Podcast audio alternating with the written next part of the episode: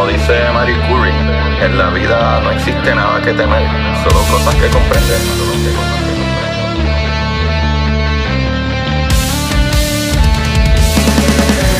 Recuerden correr y buscar la manera de aprender que más le divierta.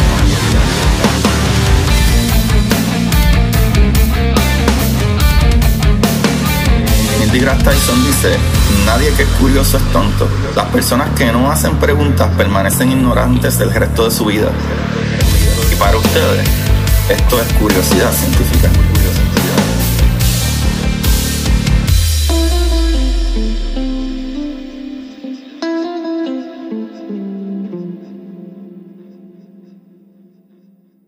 Buenas, Corillo de Curiosidad Científica. Bienvenidos sean todos una semana más a este su programa de curiosidad, donde de vez en cuando aprendemos de cosas lejanas, cercanas y cosas muy graciosas al mismo tiempo, ¿verdad? Con ustedes le habla su host, Agustín.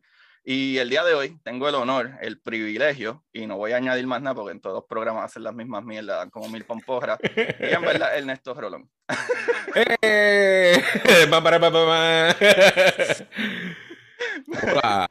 No, no, es que llevamos, llevamos como 15, 20 minutos hablando mierda antes de empezar a grabar esto. Pero, mano, en verdad, ya te lo dije ahorita, es un súper honor. Que en verdad, para los que no saben, Ernesto Rolón es comediante, es tremendo artista. eh, también es host de su propio podcast, ¿verdad? De Camino con Ernesto. Eh, todas las anteriores, o Ernesto, bienvenido. Muchas gracias y gracias por invitarme. Estoy bien contento de estar aquí a satisfacer todas mis curiosidades científicas. Wow, eso quedó como que yo te lo escribí para que lo dijera. Sí, sí, aquí está la tarjeta. La imprimí, como me dijiste. Tienes que combinar algo que sea curiosidad, lo que sea que Exacto. puedas hacer. Sí, yo- ese es mi reto, decir curiosidad científica la gran mayoría de veces que pueda durante el podcast. Eso, eso está buenísimo. Vamos a ver. Bueno, Ernesto, este, pues ya lo discutimos anteriormente y para los que no saben, vamos a hablar de por qué los aliens son más inteligentes que nosotros, los humanos. Y en específico, eh, en verdad debería aclarar que vamos a hablar de que los aliens son más inteligentes, no necesariamente porque son más inteligentes que nosotros, porque pueden haber civilizaciones que todavía estén como nosotros. Pero digamos que usualmente, sabes que siempre se habla de alien y siempre los aliens llegan aquí a la Tierra. Nosotros nunca llegamos a ningún lado. So, de Exacto. ese ser el caso, ellos deberían de ser mucho más inteligentes. No sé si has visto todas las películas. Definitivo, sí. Y los aliens no- creo que nos reciben guapas, o eso es parte de, de mantenerse inteligente en, en la vida. Pienso que mentiras menos de ese tipo de televisión vea. Más inteligente No se va a mantener. la coma. ahí. Yo espero. Le encanta la. ¿Tú te imaginas que los aliens sigan la farándula puertorriqueña? Que estén como que tú viste lo que le dijo la burbuja. qué bueno que trae eso, qué bueno que trae eso, porque eso es súper importante lo que acabas de decir. Los programas, ¿verdad? Que nosotros recibimos en la casa y todo eso, ¿verdad? Viajan por, por ondas de luz, ¿verdad? Por radio o microondas. Sea, como el Wi-Fi o la, la conexión de Ajá. tu celular. En verdad son ondas, ¿verdad? Que, que salen. Esas ondas se escapan al espacio. Y una, una de las cosas por las que podrían localizarnos alienígenas porque el universo es gigantescamente ridículo de grande. O sea, eh, incluso en nuestro sistema solar, nosotros podemos tardar más de 40, vi- tacho, más todavía. Ahora mismo, la nave que más lejos está es la Voyager 1 y todavía está saliendo del sistema solar, lleva más de 40 años viajando y va a miles de millas por ahí para abajo. Wow. So, es nuestro sistema solar. Estamos So- como una fiesta que uno dice me voy, me voy, me voy, nunca se, nunca se se sigue despidiendo. Llevo yéndome como tres horas. No, pues, cuando el bochinche está bueno y, y So, ¿sabes? Exacto. So, esa onda eh, se pueden recoger eh, en cualquier- si, eso, si tuviesen la tecnología, ¿verdad? Y si fuesen así de inteligentes de tener un aparato que recoge esa tecnología, pueden recoger las ondas de lo que se esté transmitiendo aquí, actually. Ver, es- no, eso no es ridículo pensarlo. Eso es totalmente así, cierto, totalmente wow. cierto. La cantidad de radiación, ¿verdad? De ondas de televisión, de radio, lo que sea, y especialmente las de radio, que son las más que nosotros usamos, y, micro, y microondas también, pero las de radio es un tipo de onda que como están alargadas, eh, esa, esa onda eh, atraviesa polvo, este, nube y todo lo que hay ahí en el espacio, ¿sabes? Que, o sea, esas ondas llegan más lejos de lo que nosotros sabemos que existe. Si nada las detiene, eh, eh, exacto, déjame explicarlo así. La luz, la misma luz que ahora mismo tú estás viendo de mí, es, luz que se refleja en mí y va a tu ojo, ¿verdad? Va a la cámara y la cámara pasa por el sistema y va a tu ojo. Todo eso es la misma mierda. Todo eso es luz. La transmisión de data es luz, la todo es luz. O sea, son en paquetitos de fotones, que le, le dicen un fotón es la partícula que carga la luz. Por eso es que la fotografía es foto de fotones eh, que es la partícula que carga la luz, pero esas partículas de luz eh, viajan a la velocidad de la luz eh, y literalmente no necesitan un medio, como el sonido, como tú y yo que estamos hablando y necesitan el aire para que se mueva, ¿verdad? Las vibraciones de sonido y te lleguen a ti, etcétera. Pues la luz no necesita nada de eso. Por eso es que la, la, luz viaja a la velocidad de la luz, puede viajar sin necesitar ningún medio. ¿Qué sucede? Está la luz que es dañina, que sería como gamma, ultravioleta, los rayos X y todo eso, y está la luz que no es dañina. ¿Sabes? Por eso las diferentes ondas. La diferencia es que una onda vibra más rápido, que son las dañinas, y las que vibran menos, no es que vibran menos rápido, es que están más alargadas. Como que básicamente la luz viaja como, la, como las palpitaciones del corazón en el hospital, que está el...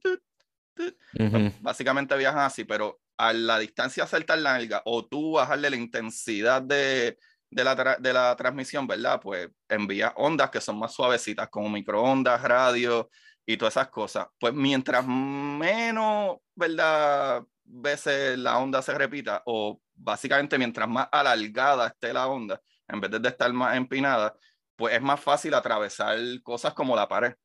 Como por ejemplo, tú no te quemas por los rayos ultravioleta o rayos X del sol dentro de tu casa, pero todavía yo llamándote aquí por teléfono, te llega ahora mismo la conversación que estamos teniendo a través de la pared de tu casa, porque la onda en que se mueve esa información es de radio.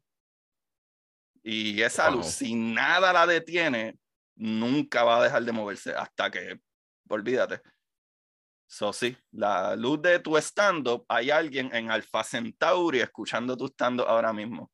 Y estoy seguro que le encanta. No, obligado. obligado, Él, está diciendo, no, yo también tengo un hermano que es doctor y tengo... Ay, aliens también tienen gordofobia. también tienen, ¿cómo es que se llama el host del programa? Jaime Mayor, sí. También tienen un Jaime Mayor bello, pero es color verde. Exacto. responde a los estándares de lo que es ese, ese universo. Wow, nosotros estamos transmitiendo todo esto. Qué curioso. ¿Sabes qué es lo que yo pienso cuando tú me dices eso? Porque nosotros, yo sé que hay información de que nosotros hemos escuchado o hemos, no, no escuchado este registrado, creo que es la palabra que, que puedo usar sin ningún conocimiento de ciencia o astronomía, algún tipo de señal que ha llegado desde, desde afuera, se han registrado. Pero entonces yo pienso en cuando nosotros los humanos examinamos unas hormigas, que las hormigas a lo mejor no están necesariamente aware de que las estamos observando, pero nosotros estamos 100% aware de todo lo que están haciendo porque ellas no saben ni, ni, ni que lo están comunicando. Pues eso es lo que me viene a la mente, de que, de que nos estén viendo a ese nivel por todo lo que estamos dando de, de información y de onda y que no sepamos nada. Sí, puede pasar siempre. Ahora mismo, ahora mismo, pudiera pasar de que hay alien de camino para acá porque escucharon ondas de radio de hace, I don't know, este, 50 años atrás. O sea, eso es 100% posible, literal. Ahora mismo. Wow. Y incluso lo del radar de Arecibo, el observatorio, esa es la manera que nosotros sabemos que, ¿verdad? Número uno, una de las maneras que descubrimos eh, exoplanetas. ¿Por qué? Porque la luz que se refleja en, en eso, ¿verdad? De, de, esas estrellas que están lejos, o sea, la luz, nuevamente, fotones, luz, radiación, eh, está, está, siendo bloqueada por un puntito que cambió el, la densidad de la luz que provenía de esa estrella. Y es un puntito que casi no se ve, pero como quiera lo bloqueó y nos dimos cuenta que a 250 millones de años luz había el primer exoplaneta y lo encontramos porque la luz, esa radiación de millones de años luz de distancia, el observatorio de Arecibo la captó y dijo, ah, espérate, en esta estrella que estábamos, estrellas, porque era una estrella binaria, este, que estábamos observando, hay una cosita rara aquí. O sea que la radiación que estábamos recibiendo tuvo un cambio leve de algo raro. Y ahí miramos y, ah, mira, sí, es un exoplaneta. Es un planeta, esa fue la primera vez que vimos otro planeta fuera de nuestro sistema solar. Oh, wow. Y lo más cabrón que fue los otros días, en el 92. Qué increíble. Sí, esa es la cosa, que todas estas cosas son tan recientes también. Es la punta de, de, todo lo que, de todo lo que hay allá afuera. Y ni eso. Sí, no, no, no. Nosotros estamos y eso es lo brutal. Cuando nosotros estudiamos el universo, por ejemplo, hay, eh, hay una foto que está súper bestial, que es del telescopio espacial Hubble. Y ese telescopio, el, ¿sabes? Nosotros con los telescopios de aquí abajo estamos mirando whatever y se ven un par de cositas.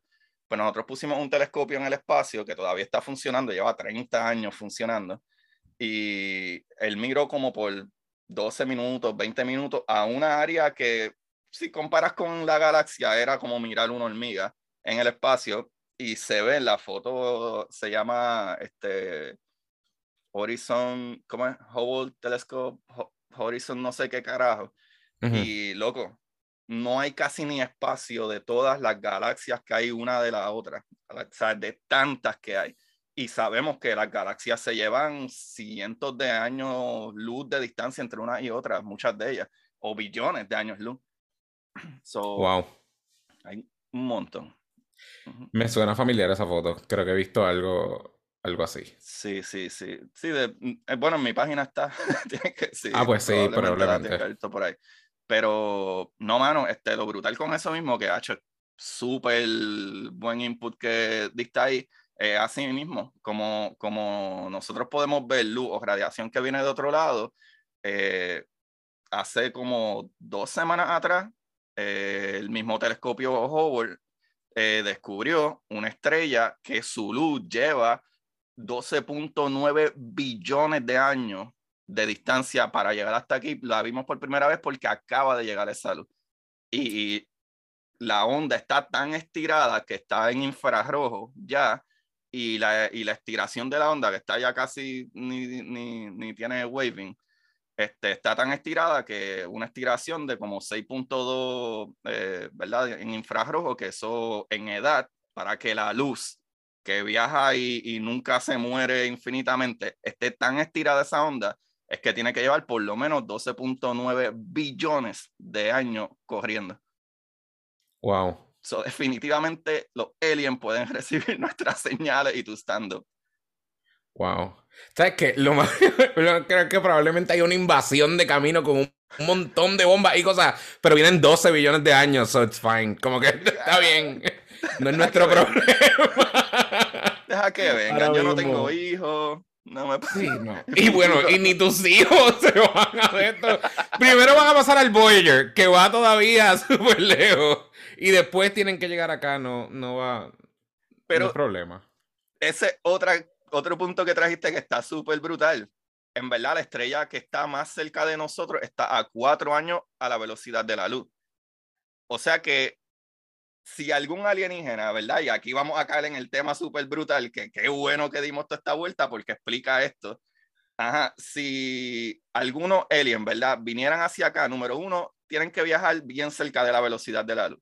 Y la velocidad de la luz es 300 mil kilómetros por segundo o 186 mil, ¿verdad? 186 mil millas por segundo. Segundo, loco, no hora, por segundo. So, cuatro años a la velocidad de la luz, como quiera tardarían cuatro años en llegar aquí, pero para tú poder viajar una distancia tan ridícula que tienes que viajar a la velocidad de la luz y como quiera tardas cuatro años, en, ¿verdad? Comparándola con la tecnología que nosotros tenemos, que yo creo que la nave que más rápido nosotros movemos va a, no sé, ciento y pico, doscientos mil millas por hora.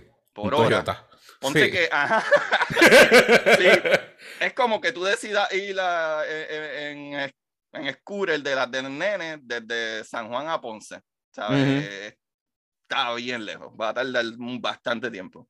So, esa es la parte que es difícil de que los aliens lleguen hasta donde nosotros. Esa es la parte que, como las leyes de física que nosotros observamos en toda la galaxia funcionan igual en todos lados, cada vez que lo observamos, sea, a nivel de que nosotros aterrizamos naves en otros planetas, tenemos robots guiando en Marte, sabemos desde la distancia, ¿verdad? Estudiando con observaciones solamente, podemos ver cuán densa es la atmósfera de Marte, cuán densa es la atmósfera de otros planetas, eh, cuánta es la gravedad ahí, que loco, nuestros cálculos están tan y tan al palo que sabemos que necesitamos para aterrizar en un planeta que no tiene casi ni atmósfera. So, los aliens que vengan de allá, ellos con observaciones tienen que decir, ah, pues esta gente tiene esta atmósfera, estas cosas, X o Y, eso necesitamos esta herramienta. Son número uno, la velocidad a la que viajan es el factor número uno. Ellos tienen que entender algo de física que nosotros no estamos entendiendo. Y es cómo viajar más efectivamente en el espacio.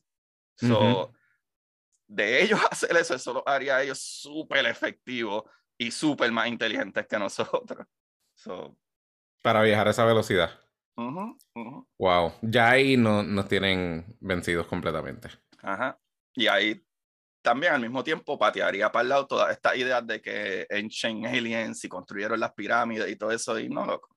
Eso fue. eso es imposible. que hayan venido. Eh, ok, cool. Qué bueno saberlo. Para, para, para. No imposible. Porque ya te estás quitando. Y yo tenía mucha seguridad en lo que te acabas de decir. yo estoy bien seguro que lo construyeron los humanos. Yo estoy bien seguro que lo construyeron los humanos. Y, la, y hace tiempito me invitaron a otro podcast y el, el, el host eh, de Beto Podcast, vayan a checarlo, está bastante tripioso. Él tiene, tiene buenas conversaciones ahí.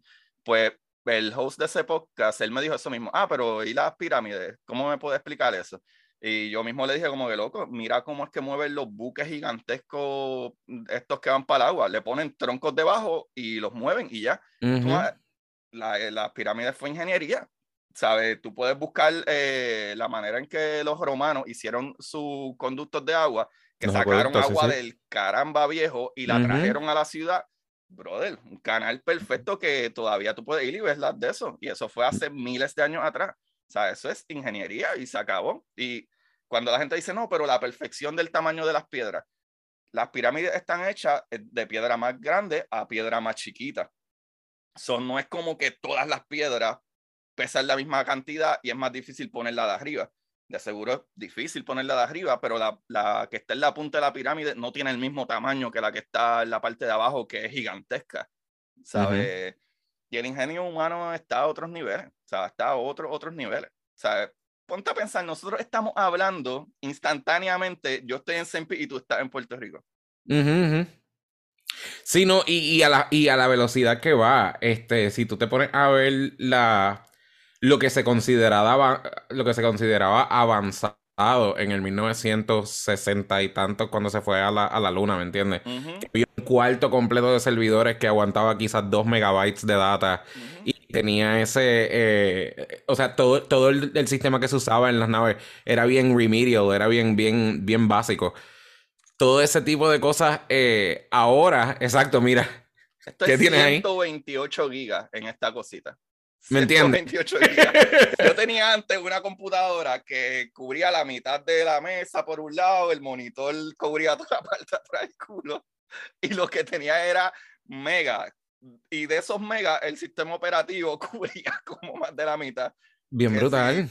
que si tú te metías en internet y bajabas dos fotos, eh, ya se, se, se chavó. ¿no?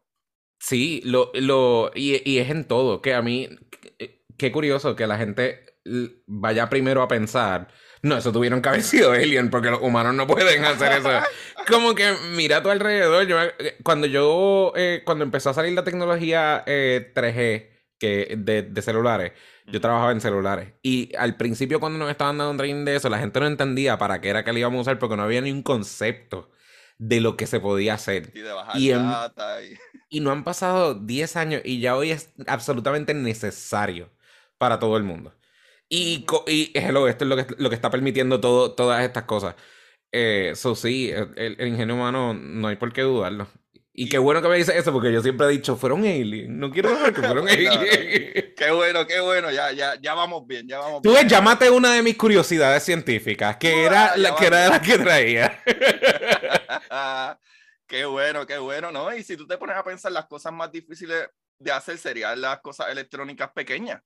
¿Sabes? El celular, esto que uno tiene ahora, uno no sabe ni cómo caramba es que funciona, pero hace todo. O sea, ya tú no necesitas calendario, tú no necesitas libretitas para... Bueno, yo no sé qué edad tú tienes, pero yo tengo 39. Y cuando yo era chamaquito, yo andaba con un par de papelitos y los clipeaba arriba y ahí están los teléfonos de la gente. Y hoy en día yo, yo me sé el teléfono de mi esposa porque si no me mata, si, si, si no me lo sé memoria, pero yo no me sé más ningún teléfono de memoria. ¿Sabes? Realmente esta mañana me estaba tratando de acordar del número de mi mamá, eh, porque no... Y sí, somos contemporáneos. Hay una foto bien, eh, bien famosa que tiene todas las cosas que están incluidas ahora en un celular que tiene un printer, una cámara, una videograbadora, una película, todo, todo, todo está en una sola foto. este escáner, porque el otro día llevas una aplicación para y lo convirtió en segundo en PDF. Yo le tiré la foto al papel solo eh, con esa aplicación, se convierte en PDF, la filmé y la envié por email. Como en tres segundos. Se han empezado guerras y revoluciones con esa cosita bien pequeñita. Y, chacho. Mira, ¿cómo es Twitter? Y eso lo probaron, eso lo probaron los federales de, de las cuentas hack esas que hizo Rusia y mandaba a dos grupos diferentes como que los que eran pro Black Life Matters contra los que eran que sí, whatever, y los ponían a reunirse en el mismo sitio, nada más para crear, ¿verdad?, desequilibrio en la sociedad. Por chaval. Bad trip. ¿No te intimida que sean, que lo, eh, tener esta, digo, ¿verdad? Saber, ya tú tienes la certeza de que si hay, de que hay alienígenas, uno, y de que dos son, si llegan aquí son más inteligentes que nosotros, ¿no te da, no te friquea? Mano, qué buena pregunta. Eh, yo he pensado en eso un montón. Y los otros días estaba leyendo un libro eh, eh, y en el libro la, la, persona, actually, un libro y un paper, y en el paper decía que no había manera, y un paper de literalmente un, científico y filósofo lo escribió y, ese, y lo publicaron, ese paper, que decía The Game Theory o algo así y te daban las opciones de que no hay manera que nosotros nos podamos comunicar con alienígenas sin que el final sea el más obvio, que es que nos destruyamos, ¿verdad? Destruyamos uno a otro. Y la razón por la que él la ponía, y después me hizo mucho sentido, de que nosotros todos vivimos en el planeta Tierra y hay guerras ocurriendo ahora mismo. Y muchas de esas guerras es porque mi nariz es más gruesa, este, me, no sé, whatever lo que sea. Y no es tanto por los alienígenas, es más por nosotros. Y la razón que él da es esta. La razón que él da es que tú tienes solamente dos opciones. O sea, él explica en el paper un montón de cosas, pero al final el resumen es que tienes dos opciones.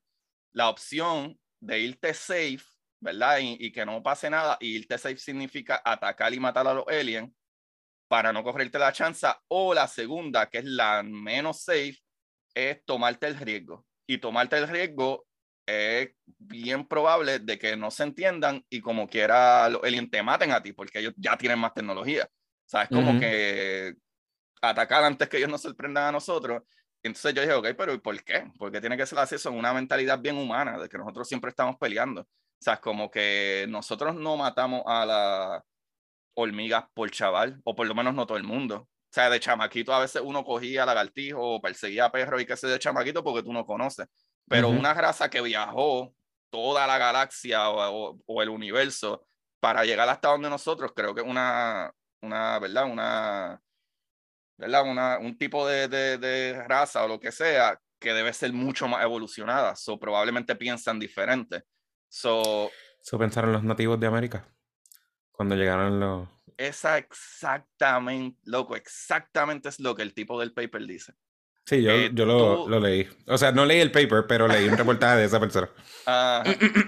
Pues o una persona que piensa lo mismo. Ajá, pues literalmente eh, eso es lo que él eh, especifica de que durante toda la historia, el que tiene poder siempre oprime, no pare Sí, sí. So, en, en ¿verdad? ahí al final él lo pone como, ya, me encantaría acordarme el nombre del tipo, eh, él es de India, este, al final él lo pone como que por los chances, la lógica, la historia y la estadística, tenemos que atacar primero. O sea que eh, tenemos que tratar de matarlo. Y si ellos tienen más tecnología, nos van a matar a nosotros.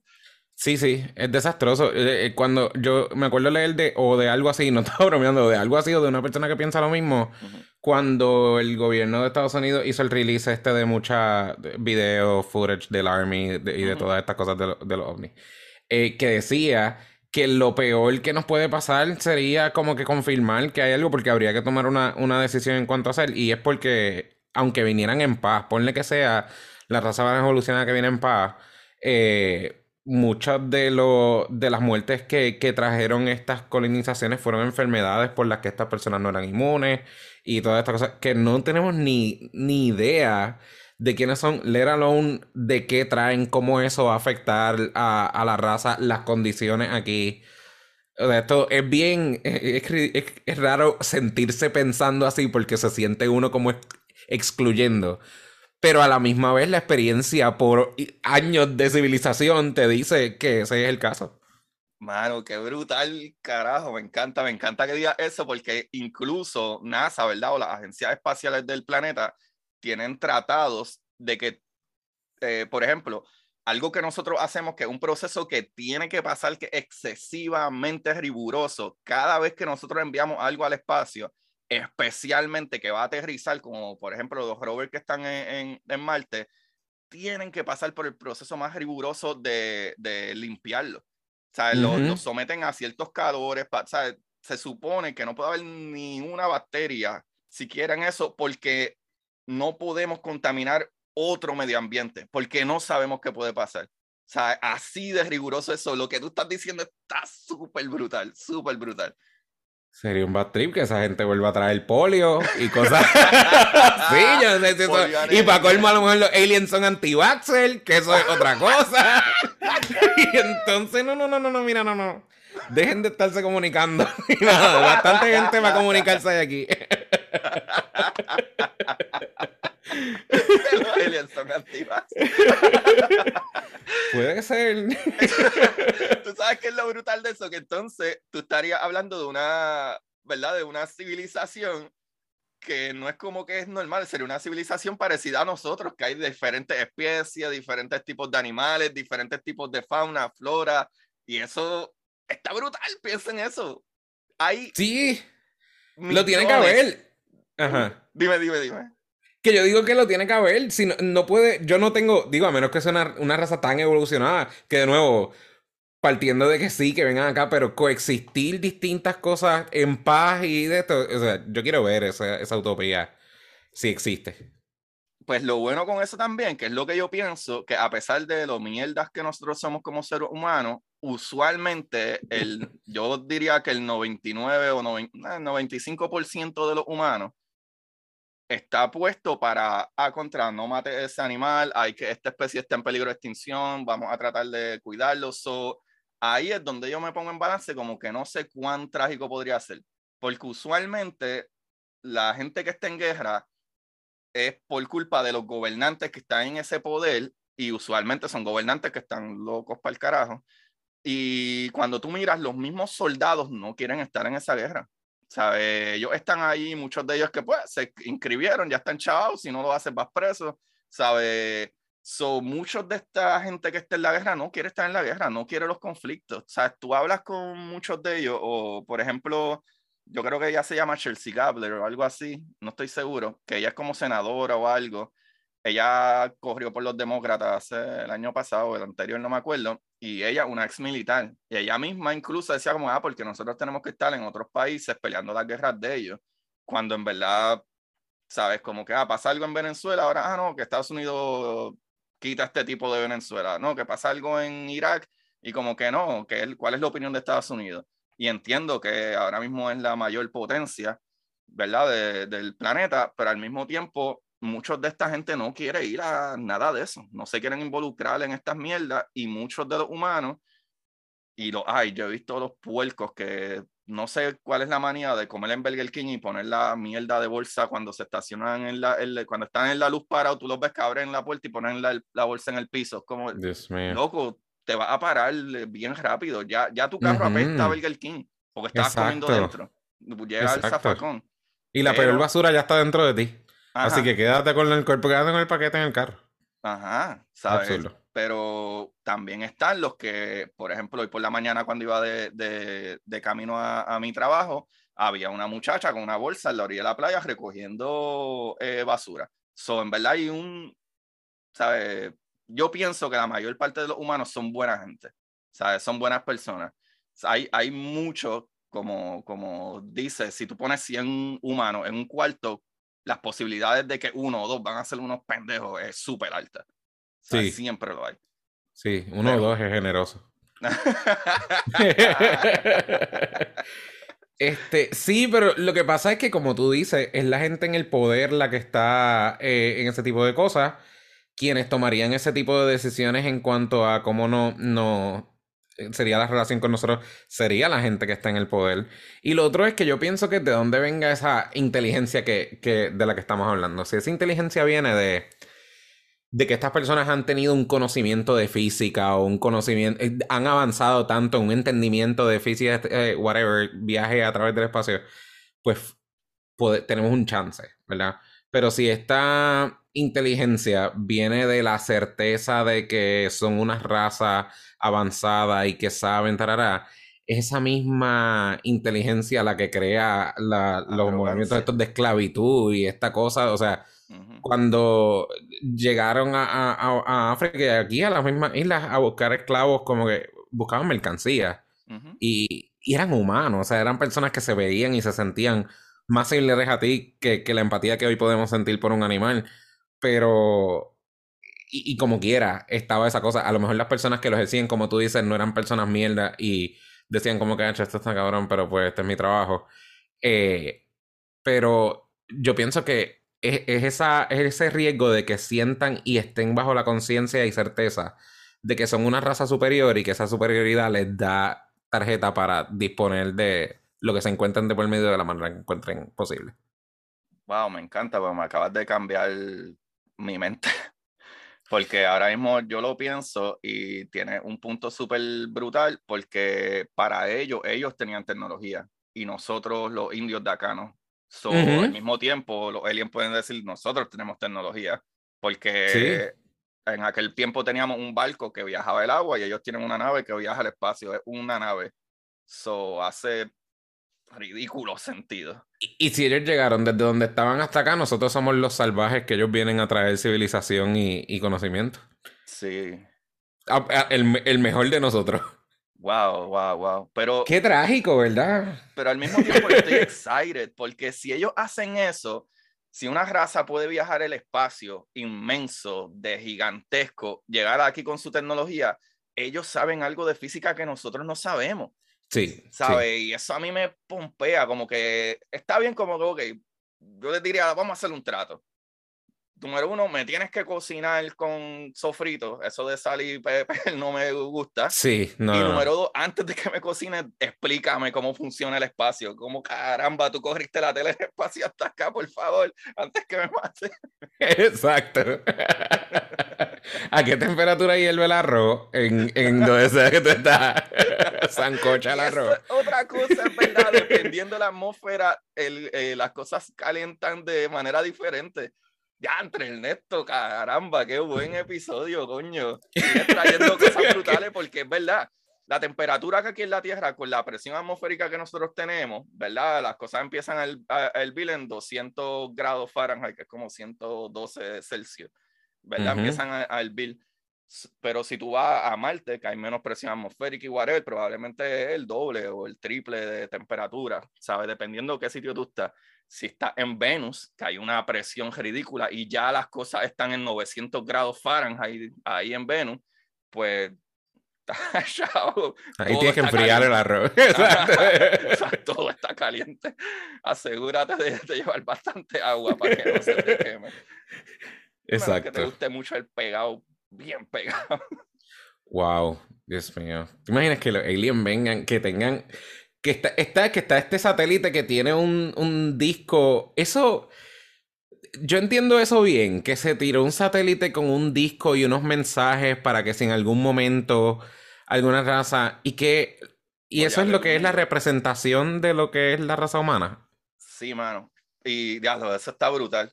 Coño, Ernesto, tú deberías de estar aquí todas las semanas. Qué buen episodio, mano. Sigues trayendo mierda, cabrón. Qué brutal. Qué cool, voy a seguir bebiendo de esto. por favor, sigue. Mano, sí. Y lo brutal es que nuevamente, si es una raza, ¿verdad? Que está en el espacio, ponte que coja la nave en el espacio, la nave se estrella en su planeta y a lo mejor ellos están a nivel, eh, no sé, eh, Homo erectus, pues no va a pasar nada. Va a ser como otra piedra que cae en su esa. Pero si están por lo menos a nuestro nivel de Homo sapiens, como somos ahora y entendemos cómo funciona, ¿verdad? La, electrónica y la física, se supone que si tú entiendes cómo funciona la física en general, o bastante de la física, que entiendas ya lo que es, eh, ¿verdad? Los átomos, porque exacto, eso es lo que todo el mundo tiene que entender para yo poder explicar esto de acuerdo a nosotros, la humanidad, y cómo funciona la física que nosotros observamos en todo el universo, en todo el universo la física funciona de la misma manera. ¿Sabe? Lo que es la órbita, la atracción, la velocidad de atracción, lo que es el espacio, la velocidad de la luz, eh, todo está creado, de acuerdo a nuestro conocimiento, todo está creado de tres partículas, que es los electrones, eh, los quarks up y quarks down, que sería protones y neutrones pero a nivel más básico, ¿sabe? Entendería cómo es la, la, la fisión nuclear, la fusión nuclear, ¿sabes? toda esa física se entendería. So, parte de la información que nosotros pusimos era como quien dice la descripción del átomo. O sea, eso, si ellos tienen una física avanzada, ellos deberían de entender el cálculo del átomo, porque entonces una, ¿verdad? Una civilización avanzada debería de entender las cosas a un nivel igual que nosotros le entendemos porque todo funciona gracias a cómo funciona la física, cómo funcionan las cosas en el universo, que en nuestras observaciones todo funciona igual allá afuera. O sea, las cosas giran a cierta manera, este, la tela en el espacio es una tela, hemos observado y tenemos fotografías de hoyos negros, o sea, que el espacio sí es como si fuera una tela que se puede colapsar y, romper. Eh, tenemos diferentes tipos de estrellas, conocemos la cantidad de químicos que necesita una estrella, el tamaño y la presión que necesita para explotar de cierta manera, para descifrar cuánta luminosidad tiró. Y en el momento del pic de su luminosidad, cuando bajó, sabemos, ah, ok, eso fue una supernova 1A, eh, o sea que este sistema, de acuerdo a la luminosidad que tiró, está a 2 billones de años luz. Así es que sabemos las distancias de las galaxias y los sitios y las cosas. ¿Sabe? So, si ellos entienden eso, ellos deberían de entender la información que se puso en esa plaquita, como tú dices, se puso música, se puso Beethoven, este, se puso la descripción de como unas fotitos de un, humano, whatever, como Ajá, sí, la anatomía de la anatomía, este, lo que te dije, lo de lo de las células, del átomo, este, so, de ser así, ellos deberían entender, ah, mira, para allá abajo hay gente que sabe que es física, vamos para allá, a ver qué es la que hay. Tú sabes que yo no eh, había caído en cuenta de eso que tú acabas de decir, de que sí, o sea, sí, creo que lo tenía implícito, pero no lo, no lo entendía. Estamos jugando el mismo juego. O sea, no, importa en qué, en qué área del universo tú estés, tenemos las mismas piezas, estamos jugando el mismo juego. Y es, es lineal el entendimiento. O sea, es donde en la línea del entendimiento tú estás que está bien cabrón. Porque. Exactamente. Wow. Eh, y sí, y eso puede todavía resultar en incompatibilidad de muchas cosas, ¿me entiendes? Porque es hasta dentro de. en países. Y, y, y ¿verdad? Me imagino que el, research científico dentro. Aunque no, me imagino que hay un estándar. A lo que voy es, sorry, estoy. Mi mente ya está. El que te dije ahorita. Eh, el research científico de país a país hay veces que encuentra maneras difíciles de, corroborar uno con otro. ¿O está bastante estandarizada la... Eso, es bastante estándar. ¿Sabes? Para tú publicar lo que se llaman papers, es como que, ah, esta teoría o, y esa es otra. Cuando tú formulas una idea, tú formulas hipótesis. Una hipótesis es que tú tienes una idea de algo para convertirse esa hipótesis en una teoría, y se llama teoría, hoy en día nada se le llama ley. Antes, cuando Newton le llamaban a la ley de, pues como que no hay otra manera, ¿sabe? Es como hay un chiste que en inglés que es eh, funny, pero es un chiste nerdo que dice como que, como que la velocidad de la luz, como que nobody can go over this, exacto, nobody can go over the speed, eh, the speed of light, and that's the law. O sea, como que si tú vas en una carretera y es 35 millas, no te pase. Pues. Exacto. Ese, por eso es que el chiste es medio pendejo. Pero ajá, como que ah, that's the law. Como si fuera que, que, cabrón, no te pases de ese límite. Pero es por eso, porque ese es el límite máximo que conocemos. Pues, ¿qué sucede? Hoy en día nosotros no le llamamos cosas leyes nunca más, le llamamos teoría. Teoría. Por el hecho de que en un momento nosotros entendíamos que el planeta era plano hasta que pensamos que chocamos con la India y por eso se llamó los indios acá. No eran indios, eran lo que whatever fuera que fueran en aquel momento. Porque pensamos que simple y sencillamente como que, ajá, este, digo, por la razón que Colón fue, eh, Colón fue porque él asumía, de acuerdo por otra persona que le dijo que, ah, no, la Tierra es redonda y si es redonda, pues puedes dar la vuelta y llegar por el otro lado. Pero todo el mundo pensaba en aquel momento que la Tierra era plana y si llegaba a ese borde te caía y te jodía y habían dragones y no sé qué caramba ahí. Sí, al sol de hoy todavía hay un grupito que está en Todavía existen, los cuales creen en gravedad, pero no creen en, en, en planetas redondos. Y la explicación de eso es que, ajá, ¿qué es lo que hace la gravedad? Es unir todo. ¿Cuál es la manera más eficiente de que todo esté unido lo más cerca posible? ¿Eh? Una bola, un círculo, una esfera. So, No puedes creer en gravedad y, y no creer en planetas redondos. So, es una loquera. Pero... Pero, anyway, como quiera, estamos jugando el mismo juego y aunque hayan eh, diferencias en, vamos a ver si globalmente en la comunidad aquí científica, pero a lo mejor, qué sé yo, como ellos entienden o le llaman o hacen X o Y cosas, pues sería distinto, pero a la misma vez sería el, mismo juego, que yo no había... Eso es mind blowing. Porque sí, habría la... Hay más posibilidad de comunicarnos de lo que yo pensaba. Muchísimo, muchísimo. Pero ahora que cae en cuenta, me fui por la tangente ahorita, pero sí, la manera en que se revisan los papers y las teorías, eh, el método científico, que no importa que tú estés en India o estés en México o estés donde sea, ahí sea, todo se revisa para poder publicarlo en esta revista y, y va un try, dos try, tres try, y si todos le da el mismo resultado, te lo devuelven y se verifica 10 veces más, 15 veces más y si se hace de una y otra forma con los mismos elementos y funciona, ah, pues mira, tiene una teoría. Sí, Es que eso no lo explican en Big Bang Theory. Y ese es el único show científico que yo Tú sabes que Big Bang Theory es de los programas más accurate en ciencia. Algo ridículo. Sí. Ellos hablan Por eso es que no tienen tanta risa. Ellos, eh, o sea, son graciosos.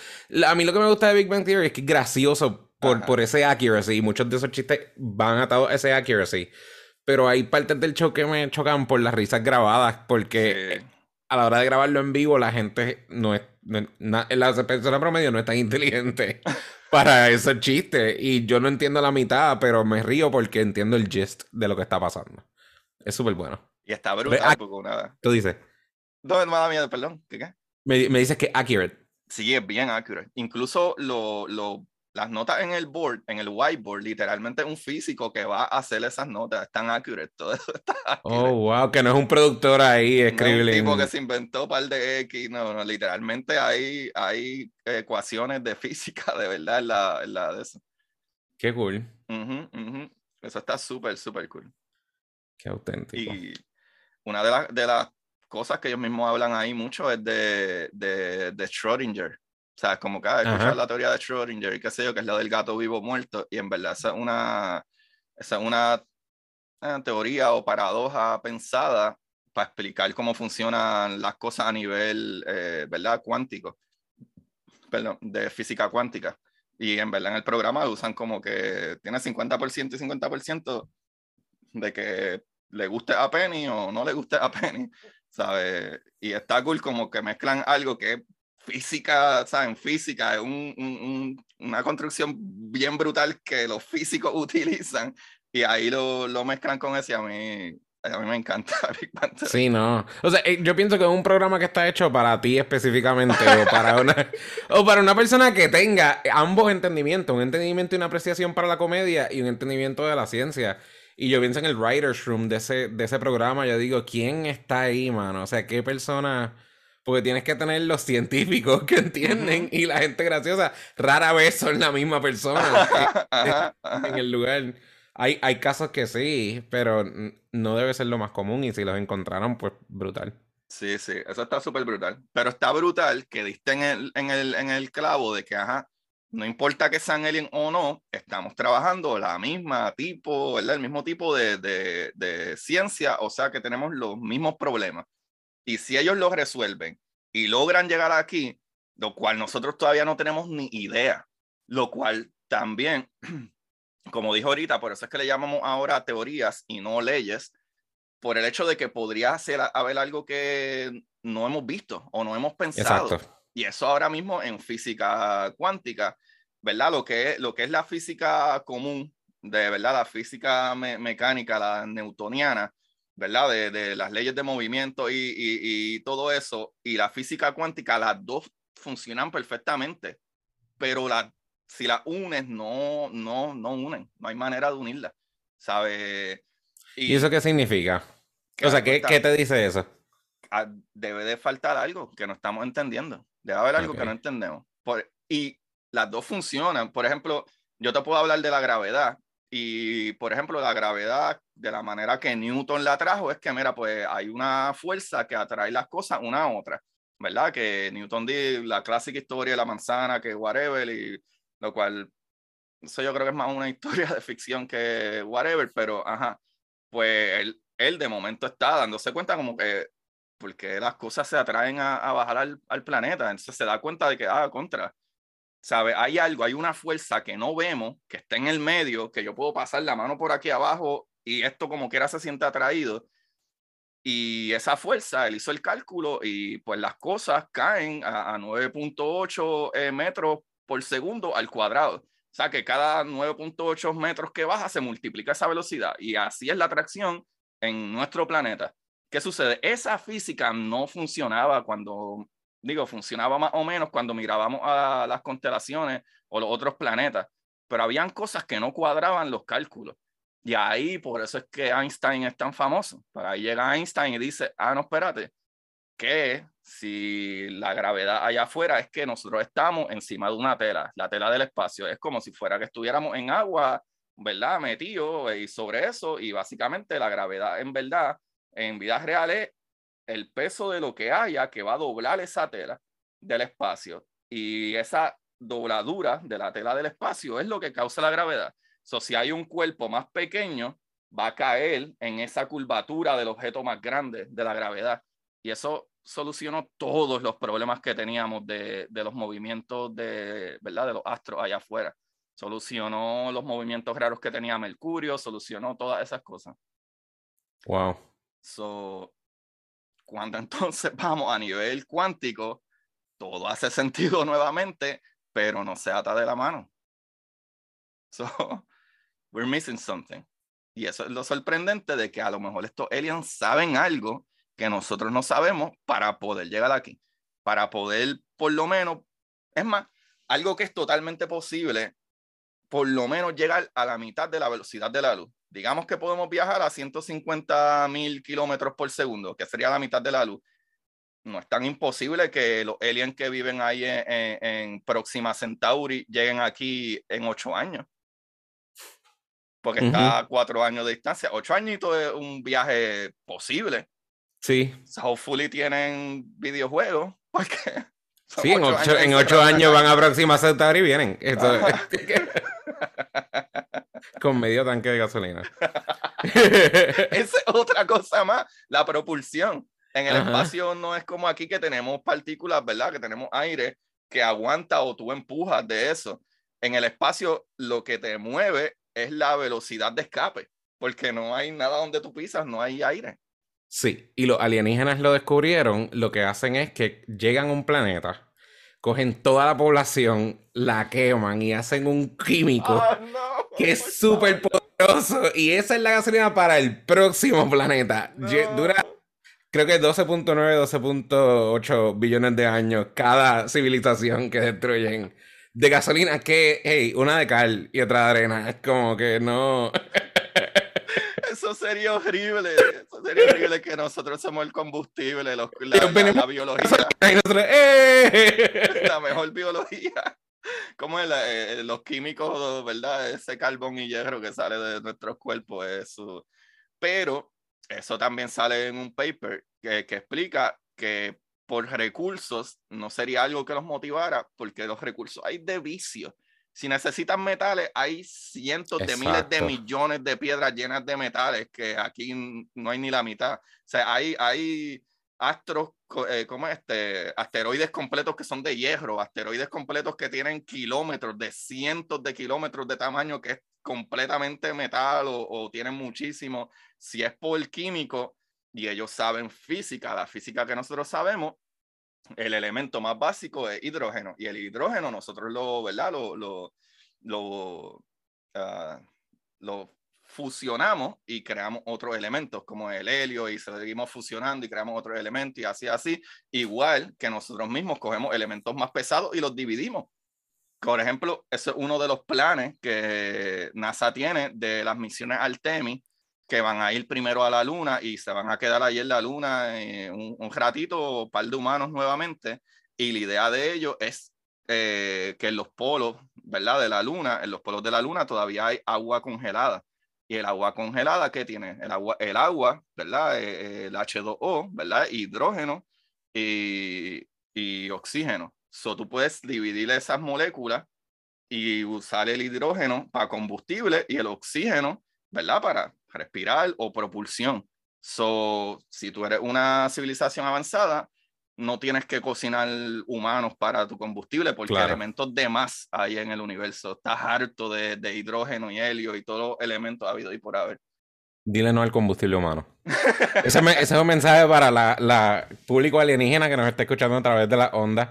Eh, Sí, por favor. que, que no se vayan a ofender. Pero eso, es cierto lo que tú dices, ¿para qué? O sea, e- esa es la otra cosa que yo pienso que es bien humano, es bien de la, de la experiencia humana, ser bien egocéntrico y decir, no, eso, si hay una raza alienígena, van a ir aquí a buscar plátano y comida boricua, porque los humanos somos lo mejor que hay. No, no, la verdad es que no. Oye, está brutal. Porque yo vivo aquí y uno va como que donde amistades venezolanas o lo que sea, ellos tienen esas comidas que le encantan y hacen todo el tiempo y qué sé yo, y son buenas, me gustan, me encanta el patacón, que eso es como Ujú. si fuera un sándwich de tostones, ah, eso sabe brutal. Eh, pero por alguna razón uno se acostumbra como, no, no, no hay nada como un arroz con habichuela y viste encebollado, ¿sabes? Ujú. Como que es verdad, imagínate que, que, que los aliens vengan para acá más que por la alcapugia. No, sí, es que la vimos en Google y dijimos, en verdad queremos probarla, porque los aliens usan Google. Eso- Ahí es que ellos descubrieron esas cosas de física bien cabrón. Eso Ajá, no, claro, en eso Wikipedia. en Google. La verdad es que nosotros no sabemos esa parte de Google, todavía no la hemos Ellos son los descubierto. que editan Wikipedia. Ellos- ¡Wow! ¿Tú, tú estás familiarizado con gaming y cosas así de un juego tan obscure, pero ¿sabes lo que es The Sims? Sí, tacho, mi hermana cogió una fiebre de sim de computadora cuando estábamos en high school, imagínate, ya tenía diferentes sims. Ujú. La cantidad de veces que yo he probado, que yo he pensado que el mundo puede ser una civilización de The Sims o de SimCity o algo así, y que tú sabes que un juego como ese, por lo menos como tú manipulas las ciudades o la gente, es con esas cosas, como que poniéndoles que si una carta de por medio, cambiándoles el destino de alguna manera, y yo, es es posible que sea una raza alienígena jugando este juego. Es, es una de las teorías que existe. Eso que tú acabas de decir es una teoría literal que existe, que incluso, eh, no me acuerdo quién fue, creo que fue Neil deGrasse Tyson una vez que alguien le preguntó, ah, pero es que yo me daría cuenta. Y, y él dice, no, tú no te darías cuenta porque hasta, es, hasta hacerte la pregunta estaría escrito en tu, ¿verdad? En tu, en tu de eso, en la data que supone que tienes que responder. ¿sabes? Incluso los videojuegos, tú puedes ir al videojuego y tú estás haciendo algo y hay videojuegos que tú puedes escoger qué contestar y de acuerdo a que tú contestas, el videojuego se va por un rumbo, ¿sabes? Y la otra persona puede estar jugando el mismo videojuego y aunque lleguen al final al mismo punto, el videojuego está programado para que tú escojas y él te conteste lo que sea que tú escogiste y tú no lo sabrías, número uno. Y número dos, que esta es la parte que a mí sí es scary, es que nosotros creemos que tenemos un conocimiento brutal por encima del resto de los animales. Pero, por ejemplo, eh, ¿qué tal si hay una raza, sea alienígena o lo que sea, que tiene un por ciento por encima del ADN que nosotros tenemos? Y cuando tú piensas en eso, dices, ok, pero ¿cuál es la diferencia en eso? Ah, que nosotros tenemos un por ciento diferente de ADN a los chimpancés. Y los chimpancés están todavía en los árboles y las cuevas y nosotros estamos hablando por, por Zoom. Y es un por ciento de diferencia en nuestro ADN. ¿Qué tal si otro por ciento de diferencia entre nosotros y los alienígenas? Y nosotros estamos, eh, eh, esto, esto que tú y yo estamos haciendo, que no nos damos cuenta, a lo mejor es la caja de juego. Ah, porque exacto, está, exacto, esto es lo que se dice, es que lo que hacen nuestros bebés de uno y dos años es lo que nosotros decimos que un chimpancé es súper inteligente porque pone los bloques donde van, pero solo hacen los nenes de un año de nosotros. Y eso es lo que pensamos que un chimpancé que es inteligente hace, porque, ah, mira, él pone la estrella en el rodito de la estrella, pone el cuadrito en el rodito del cuadrito. Ah, ¿qué tal? Si nosotros aquí, esta programación es el juego de un niño de cinco años con un por ciento de ADN diferente al que nosotros tenemos. ¿Tú te imaginas una raza que diga, mira, hicieron un cohete solito?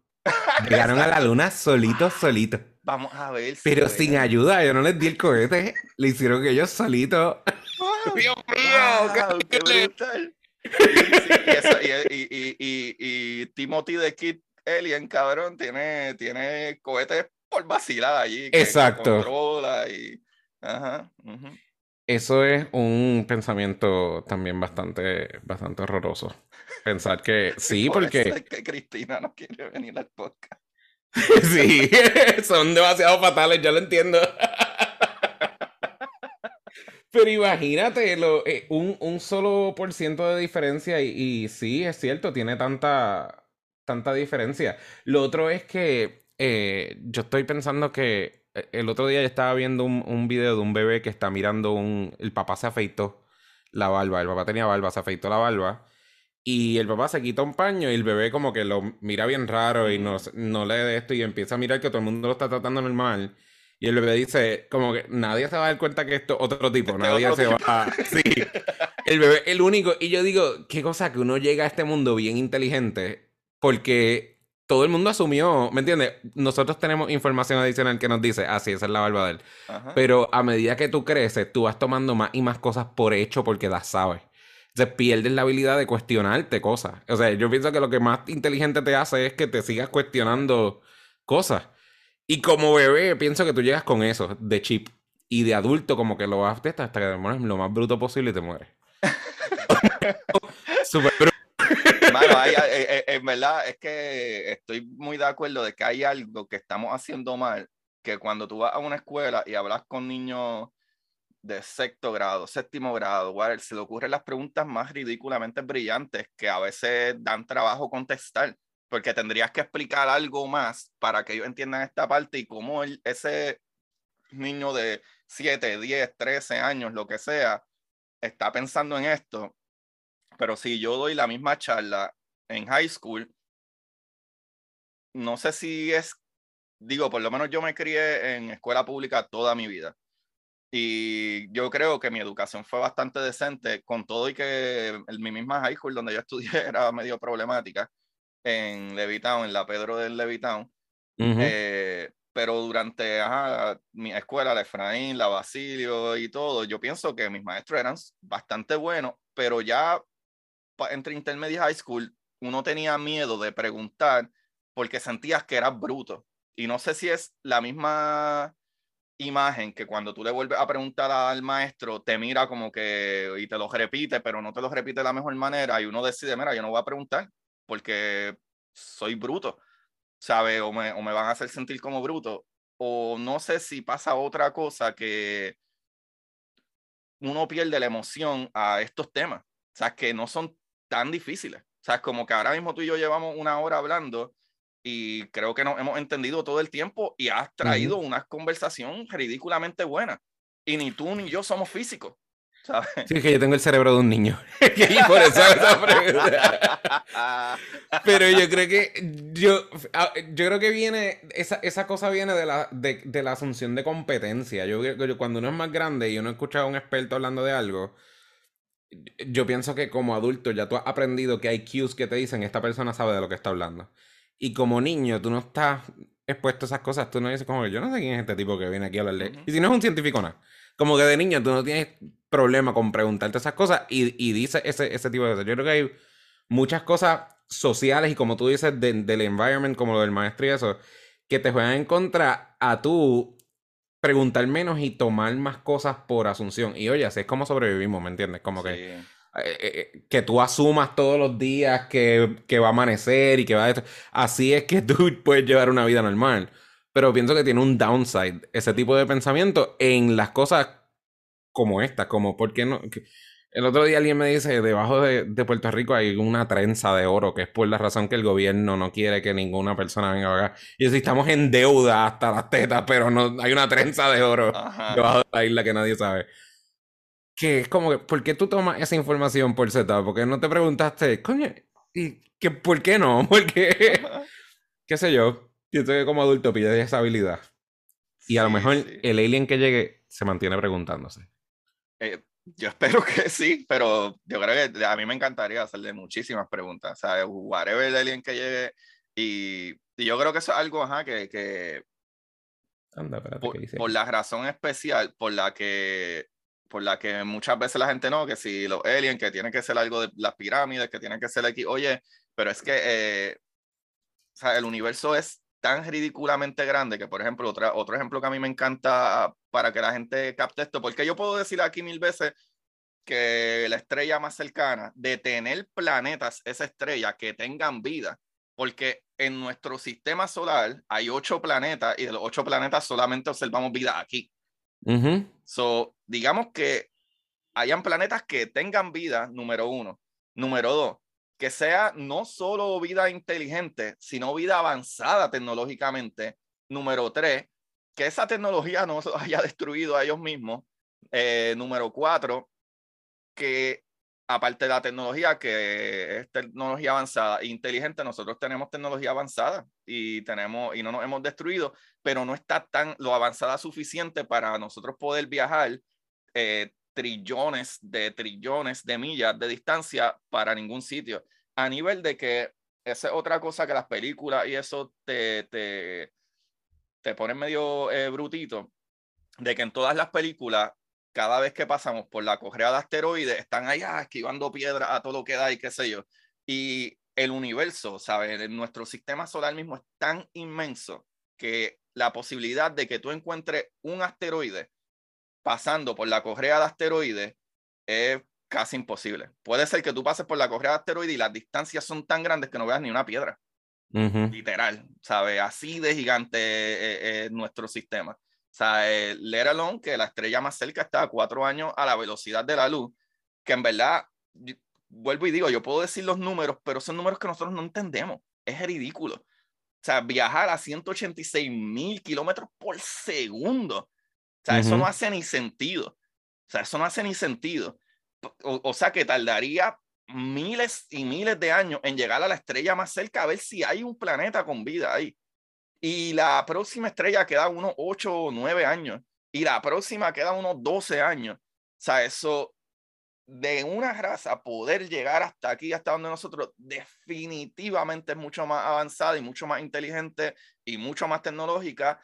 Y, por ejemplo, eh, hay un físico que se llama Michio Kaku, que él dice los diferentes niveles de, ¿verdad? De, de donde está una raza. Nosotros estamos en la cero. Nosotros no ningún recurso bien.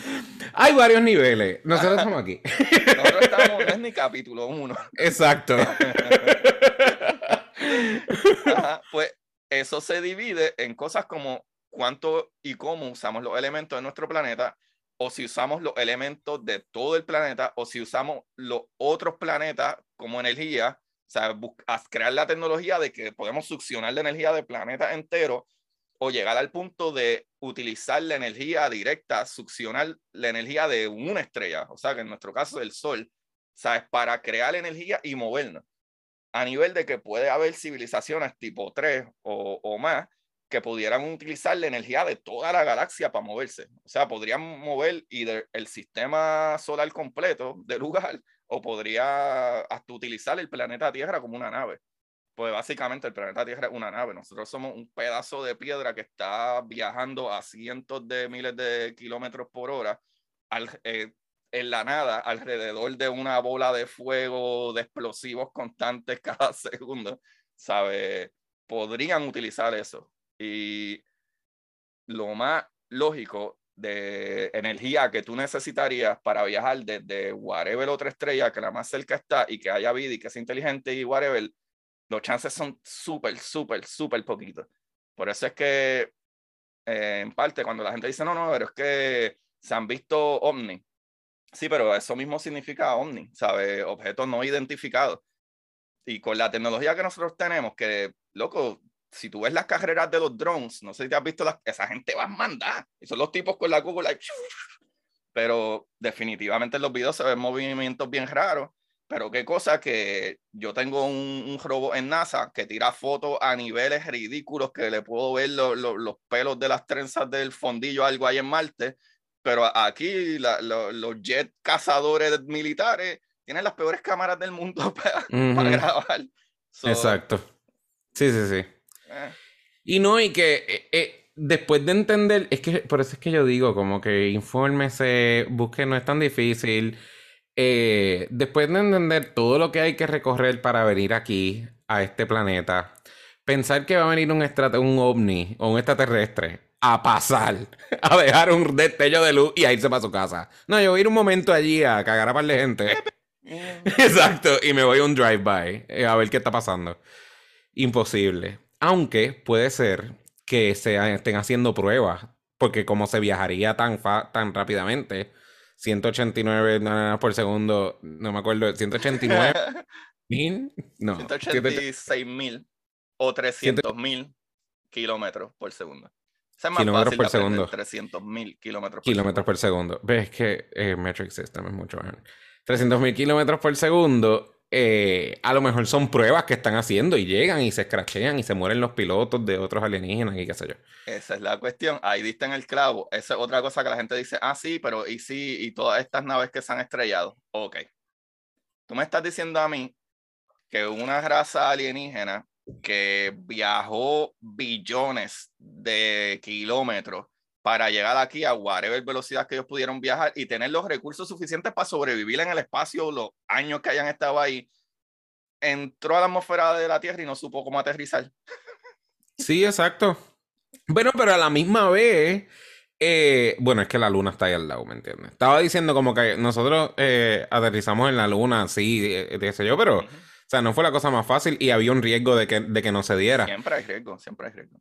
Por eso, so, eh, que a la misma vez que pienso que no es tan ridículo pensar que, que, vendría una raza aquí y se estrellaría, si la luna está ahí al lado. No es que vendrían a miles y millones de años luz para, para hacer esa vez. nosotros hemos aterrizado un montón de naves en Marte ya, ¿sabes? hay, dos rovers que literalmente, como la atmósfera en Marte es tan poquita, eh, es como una novena parte de la atmósfera de... Nacho, ni eso, es como un 9%, perdón. La atmósfera de Marte es como 9% de la atmósfera de nosotros. O sea, eso es casi nada. Y nosotros acá, que nunca hemos enviado humanos allá, sabemos, ah, ok, pues necesitamos tantos paracaídas, necesitamos eh, eh, tratar de bajar la velocidad porque cuando la nave está entrando al planeta va a cuarenta y pico de mil de millas por hora. O sea, es, o sea, imagínate no sé si tú has guiado alguna vez a 100 millas por hora en, el expreso y, es friki, y es 100 millas. Imagínate entrar a un planeta a 20, 30 mil millas por hora. E, es, ridículamente rápido. Y nosotros hemos figure out cómo hacerlo, entrar y, ah, este equipo es muy pesado para hacerlo como los otros equipos que los metíamos dentro de una bola que rebotaba y ya. no, no, ah, no, esto es demasiado grande para hacer eso, demasiado pesado, demasiado equipo eh, que se necesitan que estén en buenas condiciones. So, nosotros decidimos crear una navecita que tira propulsión para mantenerla en el aire y bajar ese robot con una gruita para ponerlo en el piso y después esa nave salió volando por otro lado y se estrelló por otro lado. Acá nosotros, que no podemos todavía llegar a Marte físicamente, si viene alguien, un alienígena de, oye, y puede ser que venga un alienígena, no sé, de alguna luna de Júpiter, a lo mejor todavía en el mismo sistema solar de nosotros, pero el problema con eso es que nosotros localizamos radiación y sistema y energía que viene de millones y billones de años de distancia, es bastante obvio que deberíamos de haber localizado ya radiación energía o equipo en cualquiera de los planetas o lunas de nuestro sistema. ¿Sabes? no, no hay mucho break ahí. Pero no sabemos. Wow. Yo lo que espero es que ningún alien esté ofendido por ninguno de los comentarios y chistes que hemos dicho en este programa. Yo no sé si cancel culture es algo que se hace en este, en esos planetas. espero que Alpha eh, Centauri, Alpha Centauri tengo un par de, par de buenos listeners. Sí, Esa gente de Alpha Centauri de verdad están pasados. Sí, son unos títeres. Me encanta la comedia. Estamos obsesionados con el culo de la bulbo, pero. Exacto, pero. Hombres son hombres, no importa si son Alpha Centauri. ¿Y cómo sabes que son hombres? ah, pues, sí, ¿verdad? Wow, viste, wow. Whatever de género, como le dicen. Exacto, sí. Me el esto le ha pasado súper bueno. Eh, yo creo que esto quedó bien, bien, bien bueno. En verdad, le ha pasado Qué bueno. En verdad aprendí un montón. Calmaste muchas de mis ansiedades eh, de alienígenas y cosas. Yo no le tengo miedo, fíjate. Nunca, nunca le. Yo soy demasiado egocéntrico para preguntar, preocuparme por aliens. Pero cuando lo tengo en the back of my head, como que esto, estoy un poquito friqueado por la simulación. Porque yo eh, incluso aprendo muchas cosas de mi vida jugando Sims. Eh, yo, es como embarrassing decir eso, pero yo, como que incluso hasta para la comedia. En, en The Sims, si tú quieres ser comediante, tú lees libros de comedia y practicas y todo. Ok, eso es lo que tengo que hacer. Ajá. Y así pues, yo soy un comediante de Sims antes de que cualquier otra cosa. Wow. Pero aprendí un montón, así que muchas gracias, muchas gracias por la invitación. Qué cool, qué cool, mano. Eh, de verdad que gracias, gracias por decir que sí tan rápido también. Eh, me diste sí de una. En verdad lo aprecio un montón. Eh, y está rompiendo brutal, estás metiéndole, me siento raro diciendo estás rompiendo. Yo soy un viejo ya. rompiendo, papi. Estamos rompiendo. Sí, sí, yo soy un viejo también. Estás metiendo brutal, en verdad me encanta. No dejes de hacer los videos de TikTok que están ridículamente. Estoy loco porque Elizabeth Torres sigue haciendo papelones para ver más videos de TikTok. a seguir viendo. sí, vamos a ver qué pasa ahora, pero gracias, gracias. Mano, pues antes de irnos, yo siempre le pido a mi, a mi, ¿verdad? invitados que eh, ¿verdad? Que digan una sugerencia de algún libro y etcétera, pero no tiene que ser un libro. Puedes dar sugerencia de cualquier otra cosa, no tiene que ser de ciencia ni nada bien, whatever. Puede ser ficción, whatever, o si no, cualquier recomendación que quieras dar. Esto probablemente te lo han recomendado antes porque esto es un libro bien cool y bien fácil de leer. Este, ay, lo voy a buscar. ¿Puedo pararme aquí un momento a buscarlo? Claro que sí. Pues en lo que Ernesto busca eso para mí, recuérdense buscarme en Curiosidad Científica Podcast en Instagram y ahí están los links de todas mis cosas, de mis libros, ¿verdad? De la exploradora, están los links del el Patreon, que vayan a patreon.com slash Agustín Valenzuela para historias cortas y cositas así, pero ya tenemos de vuelta a Ernesto, así para los que están escuchando esto. pues de nuevo, este libro probablemente te lo han, te lo han recomendado, pero se llama, es de Stephen Hawking, se llama Brief Answers to Big Questions. Wow, sí, sí, lo tengo en. Eh, ajá, lo pues me parece. Brutal. Me pareció como que un take interesante, no es ninguna Biblia ni nada por el estilo. Para esto son literalmente el take de, Big, de Stephen Hawking. Esto es eh, póstumo, esto es después que, que él había muerto y como que research de cosas que si son preguntas, eso mismo, big questions. Hay un dios, hay aliens, tarara. Y es el bien parecido a lo que hicimos aquí hoy, como que coger conocimiento que le ha traído y decir, mira, basado por lo menos en esto que yo sé hasta ahora, pues mi respuesta es esta. Y está bien cool. Y por lo menos de, si aprecias cosas de ciencia, va a apreciar ese. Y no, lo estoy confundiendo. ese libro no lo he este. escuchado. No, no, no lo de eso. Ajá, sí, sí sé, sí sé cuál es, pero no, no, sí me lo han recomendado, sí sé cuál es, pero mentira, no lo tengo. Estoy pensando, eh, pues hay otro libro de eh, que actually es de Stephen Hawking y no es ese, el que yo tengo es el de, eh, Dios mío, algo de physics in, in a hurry o algo así, no me acuerdo ahora, pero anyway, vayan, hay como par de libros de Stephen Hawking y son bien obvios los títulos, es que no me acuerdo ahora y lamentablemente no lo tengo cerca, pero en mi caso, ya que decidiste buscar un libro de ciencia, pues vamos a hablar de este otro. Se llama Beyond Weird, de Philip Ball. Este libro es de Why Everything You Thought You Knew About Quantum Physics is Different, de Philip Ball, Beyond Weird. En verdad está bien cool porque explica la, eh, la física cuántica, como las cosas que usualmente yo llevo años aprendiendo, pues viene este tipo a joderme. como que las cosas que tú pensabas que eran, pero no, en, en, verdad es básicamente explicándote la física cuántica, pero una vez que, en mi caso, que entiendo bastante cómo funciona, pues él te habla de eso y yo, ah, ok, sí, sí, y después él te hace la pregunta de como que sí, pero no hace sentido por esto, aunque sabemos que trabaja así. Y si trabaja así, pues a lo mejor la razón es esto y esto y esto y no hay explicación. Porque en verdad en física cuántica las cosas son por chance. Tú tienes 50-50% todo el tiempo, probabilidades. En física cuántica todo es probabilidades. No podemos saber, nunca podemos saber cuándo hay un, sabe, eh, eh, el lugar y, y, el momento de una partícula en el, al mismo tiempo. No, no sabemos. Física cuántica es probabilidad y eso básicamente es lo que te explica ese libro. Qué cool. Sí. Pero sí, mano, dinos qué es la que hay, porque ustedes están haciendo shows, están eh, eh, por ahí matando. Hay shows, bueno, ahora mismo hay, hay shows todos los jueves en punto fijo, que eso está bien cool, que pueden pasar por allá a ver stand-up. Son distintos tipos de shows con distintos stand-uperos de la escena local. Todo bien stand-up, pero en, en, distintos formatos. Ayer hicimos, eh, ayer jueves, no sé cuándo sale esto, pero ayer el jueves hicimos, el lunes, exacto. Pues, pero este lunes, ¿verdad? Pues este exacto, este lunes que viene ahora. exacto, pues este jueves, exacto, pues el jueves hicimos este jueves que pasó ahora, eso es lo que quería ver. Hicimos el Rose Battle y después hicimos Open Mic y después hicimos un showcase que es con la misma gente del Open Mic. El punto es que todos los jueves hay algo distinto y está, eh, pues, esta gente haciendo algo bien cool. Eh, yo sigo con mi podcast, anuncio mis presentaciones en mis redes sociales, que me pueden eh, seguir en el Nesto PR, pero la un cero. Y eso es lo que hago. Nice, nice, nice. Sí, no, pues estén pendientes, ¿verdad? Las redes del Néstor Rolón, ¿verdad? El Néstor, eh, ¿verdad? Con la O, un cero.